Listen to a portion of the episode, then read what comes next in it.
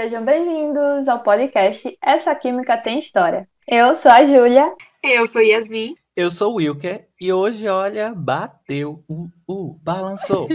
Vamos dar trabalho numa onda diferente, hein? Todo cantou ele, todo cantou. pois é, no episódio de hoje vamos falar sobre maconha.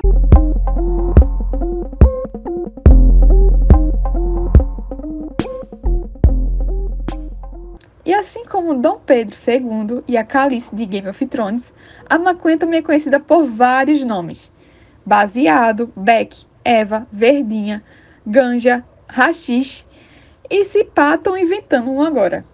Basicamente, existem duas principais formas de dar um tapa na pantera: o uso medicinal e o recreativo.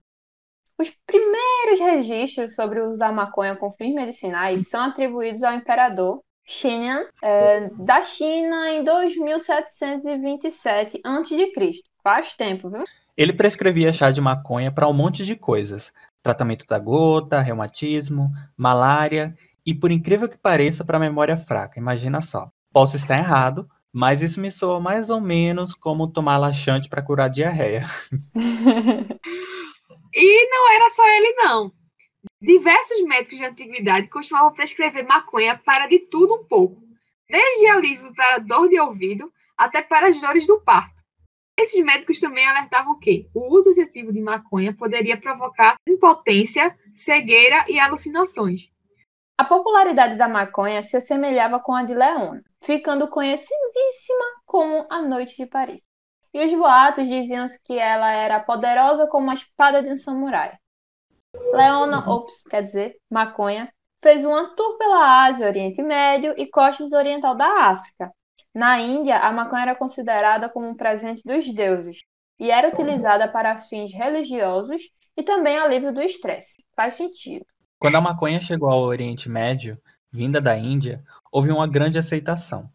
Como o consumo de álcool era proibido pela religião muçulmana, a galera passou a puxar um baseado para ter um estado de euforia sem que se levasse ao haram, que é como eles chamam o pecado mortal. É, e aí durante as grandes navegações, né, o cânhamo, como também era conhecida a planta, era largamente usado na fabricação de velas e cordas dos navios portugueses, espanhóis, holandeses e também ingleses. Acredita-se que a cannabis tenha sido introduzida no Brasil pelos africanos. Naquela época, o pessoal chamava a erva de fumo de Angola. Seu uso era tolerado pelos senhores de escravo já que os escravizados se mantinham calmos e passivos. O que, né, vamos combinar, para um racista escravizador é bem conveniente. É, gente, chega a ser revoltante pensar que uma pessoa julgava ser dona de outra a ponto de apenas tolerar o uso de entorpecentes para que não houvesse revolta sobre as inúmeras injustiças cometidas, né? Isso é um absurdo. Mas continuando, as sementes do fumo de Angola chegavam ao território brasileiro em bonecas de pano embrulhadas nas pontas das tangas né, pelos escravos africanos. Mais ou menos como o pessoal faz com a cocaína hoje em dia. Os índios que não eram bobos nem nada passaram a cultivar sua própria plantação. Somente no século XVIII, a coroa portuguesa se pronunciou sobre o uso, incentivando a plantação de maconha, tendo se disseminado o uso para fins não médicos.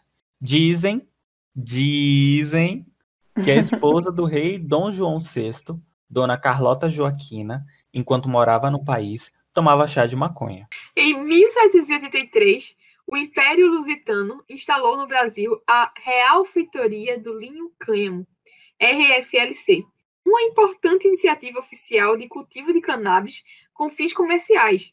Isso era por causa da demanda de produtos à base de fibras de cânhamo, e aí começou o cultivo oficial da maconha no Brasil colônia, para suprir a demanda por fibras de maconha para Portugal. E assim, a primeira plantação na vera de cannabis no Brasil foi por iniciativa da própria coroa portuguesa em 1716. Na época, o Rio de Janeiro centralizava as operações. Além de plantar cannabis em larga escala, o estado do Rio era responsável pela produção e distribuição de sementes para Santa Catarina, Rio Grande e Sacramento, que hoje é o Uruguai. Mas isso tudo visando apenas o uso recreativo. As notícias dos efeitos medicinais da maconha só foram chegar ao Brasil na segunda metade do século XIX, você aí achando que a sua internet quer devagar. Após a divulgação dos trabalhos do professor Jacques Moreau, da Faculdade de Medicina de Tours, na França, é que o uso médico foi um pouco mais aceito pela classe médica brasileira. Uhum. E aí foi durante parte do século XX que a maconha foi considerada droga lícita e economicamente positiva no Brasil. A droga era compreendida como um remédio, uma vez que tinha capacidade de eliminar a dor e de afastar os problemas. Porém, com o passar do tempo, muitos viram na planta uma série de fatores negativos e decidiram criminalizá-la. Isso porque, para muitos, a droga representava as baixas classes sociais, já que a erva estava atrelada às raízes culturais do continente africano. Apesar da planta ser utilizada como matéria-prima para fibra têxtil e insumos usados pela elite, o consumo da erva fumada ficou associado a pobres, negros e indígenas. Bem interessante essa perspectiva. E aí, no Brasil, o uso da maconha estava intrinsecamente relacionado à escravidão. Isso era indissociável. Isso pode ter sido o fator primordial para a proibição da erva, como forma de criminalizar os pretos que acabavam de sair de condições de escravos mas não da condição de discriminados. Na Liga das Nações, no ano de 1925, o Brasil teve um importante papel no incentivo mundial ao combate à cannabis. Em discurso, o delegado e médico Pernambucano Filho afirmou que a maconha é mais perigosa do que o ópio. O Egito também defendeu essa tese, e foi nessa mistura do Brasil com o Egito que a criminalização da maconha ganhou impacto em todos os continentes essa aliança aí do Brasil com o Egito também fez com que a erva, antes considerada como um excelente remédio para muitos males, passasse a ser denominada como algo que inspirava efeitos demoníacos em seus usuários. Existem três espécies de maconha. A mais comum é a cannabis sativa, que é cultivada em quase todo o mundo.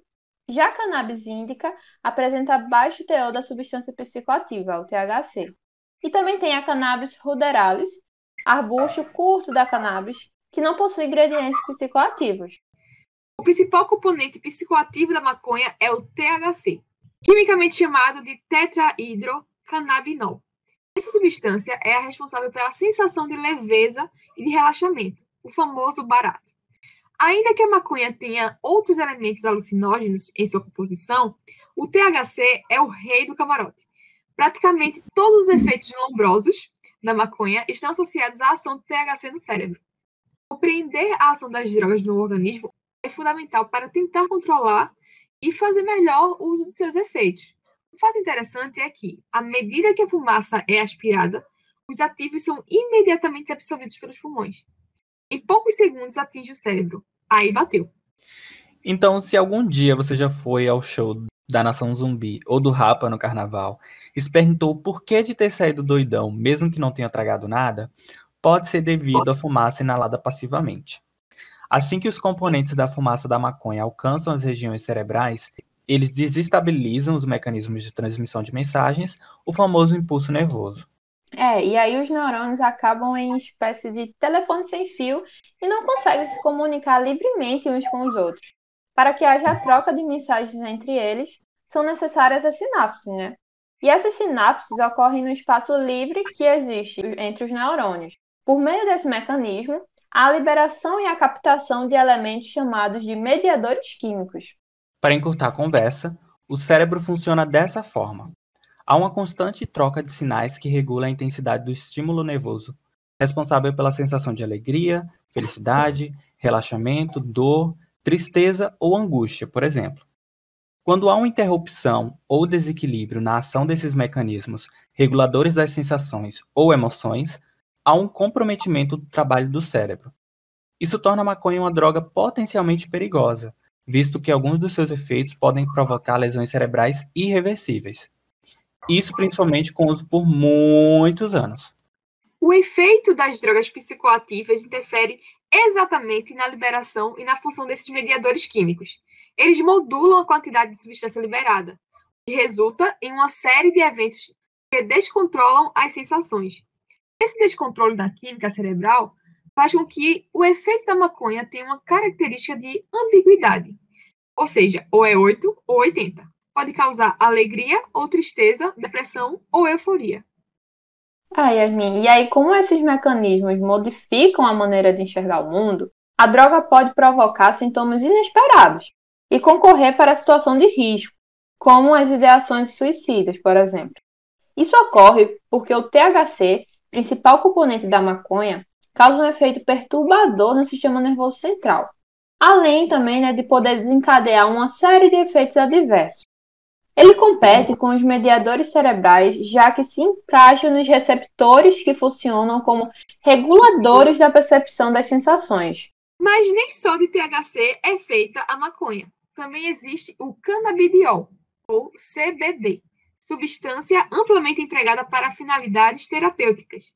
O CBD é um depressor do sistema nervoso central e tem ação analgésica, anticonvulsionante, ansiolítica e anti-inflamatória.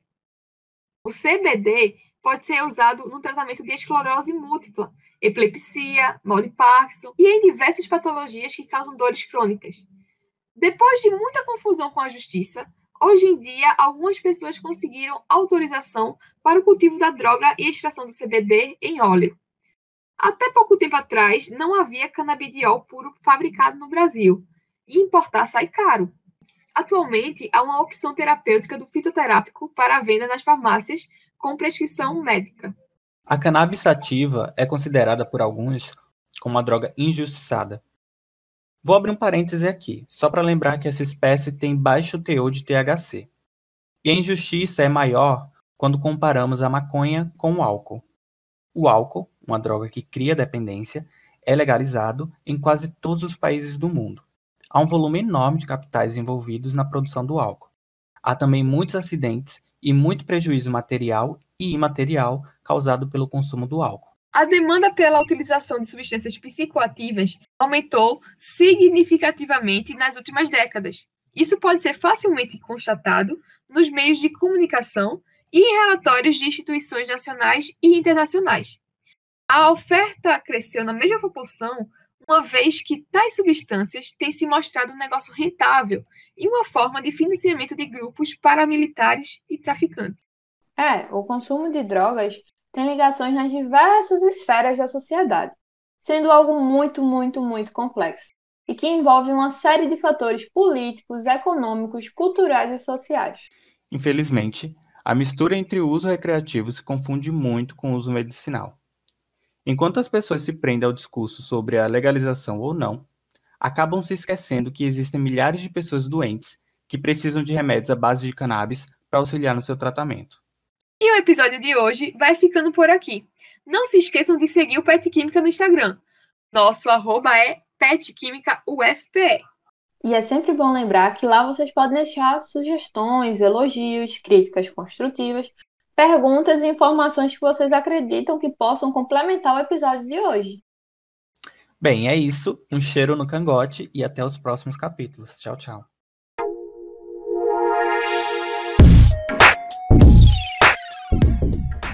Este foi o Esta Química Tem História.